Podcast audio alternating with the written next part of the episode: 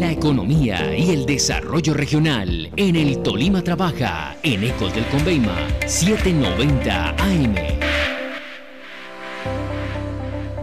Saludamos al ingeniero Juan Carlos Núñez, secretario de Movilidad de Ibagué. En el Tolima trabaja de Eco Noticias. El balance de la movilidad, ingeniero Juan Carlos, en la Semana Mayor en materia de infracciones y accidentalidad, ¿cómo se comportó Ibagué?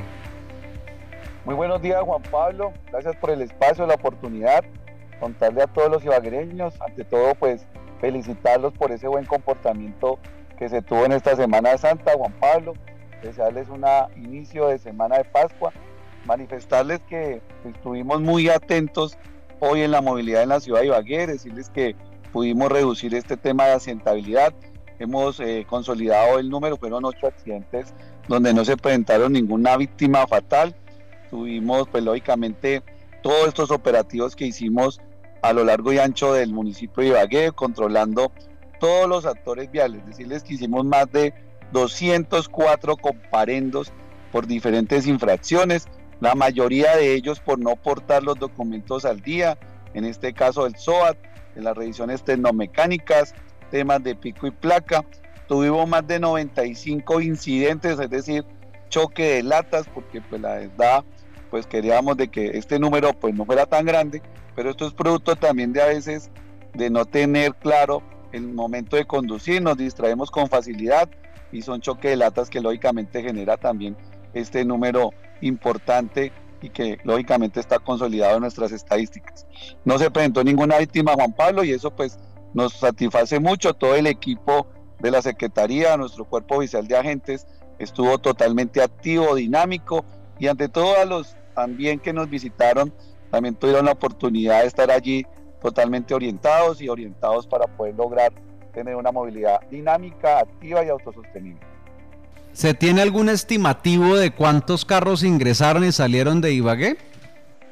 En promedio, pues siempre se ha manifestado que ingresan a la ciudad de Ibagué por este momento de Semana Santa en un número de más de 6 mil vehículos. Igualmente sabemos que somos una ciudad de tránsito y pueden haber pasado más de, de 120 mil vehículos en los sentidos, en todos los puntos al norte, al oriente, al occidente de la ciudad. Y en ese sentido pues también muchos no se quedaron aquí, muchos pasaron de largo para la zona cafetera, pero igualmente ahí nosotros estuvimos muy presentes en todos los puntos como ustedes nos pudieron ver en los, en los centros comerciales, en las iglesias, en los puntos turísticos que hoy tiene la ciudad y pues nos satisface mucho de que hayamos tenido una buena respuesta positiva a los actores viales, quienes tuvieron la oportunidad también, Juan Pablo, de, de desplazarse a los gastrobares. Creo que la conciencia de poder entregar las llaves también fue un factor fundamental de esa corresponsabilidad de los hogares y eso pues también nos satisface mucho de que los actores viales hayan podido tener una semana de descanso,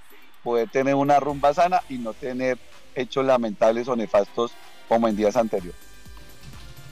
Ingeniero Juan Carlos, no le entendí bien la cifra, ¿6 mil o 100 mil? No, más o menos 6 mil vehículos que hayan llegado hoy a nuestra ciudad de Ibagué. No, no, no le entiendo. ¿Con 6 o con 100? Con 6, con 6, con 6, con 6. 6 mil aprobada,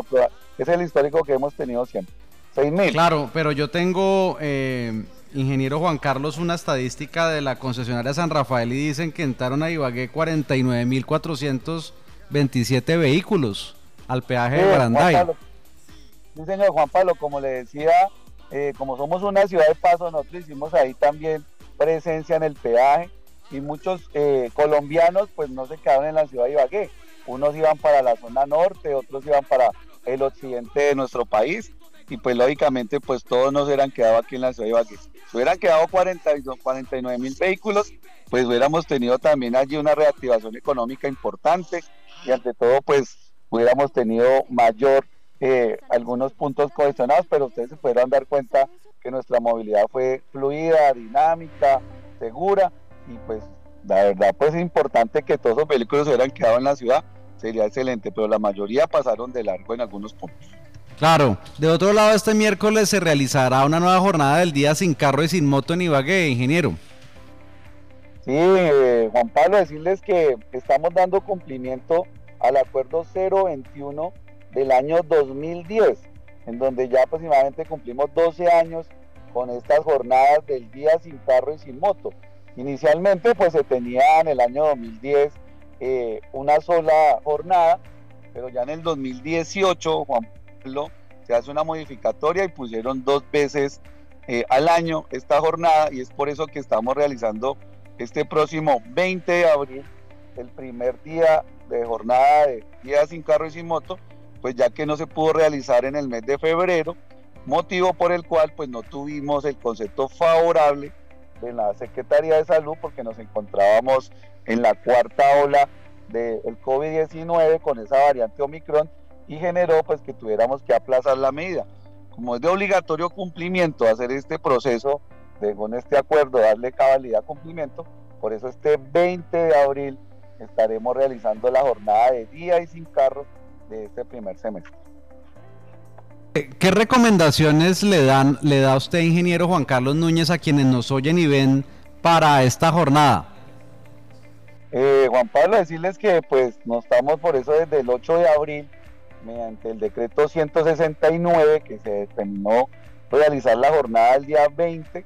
de abril, es el ejercicio es que pues tengamos en cuenta que el próximo miércoles tendremos que usar medios alternativos, en este caso el transporte público individual, el transporte público colectivo o a quienes hoy tienen la disciplina del uso de la bicicleta, estará activa la ciclovibra entre la calle 10 y la calle 77 desde las 6 de la mañana a 8 de la noche, que es la medida para que quienes hagan uso de este medio pues lo puedan usar de manera tranquila o a quienes les quede eh, de manera directa hacer tema peatonal, pues lo hagan de manera también segura. Y en ese sentido pues es invitarlos a que aportemos ese granito de arena al medio ambiente, que es en primera instancia el objetivo de esta medida para poder reducir así la huella de carbono, en este caso pues mejorar la calidad del aire en nuestra ciudad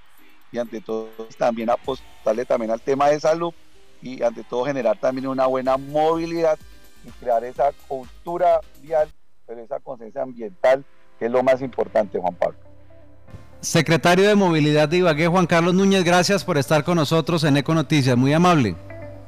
No, Juan Pablo, como siempre, un saludo muy especial a todos tus oyentes, a tus seguidores, en nombre de nuestra alcaldía de Ibagué, igualmente muy prestos a cualquier requerimiento el día sin carro y sin moto, y estamos muy prestos a seguir trabajando en esta jornada tan especial que nos corresponde darle cumplimiento. De nuestro alcalde Andrés Hurtado, igualmente agradecidos y gracias a todos por la confianza.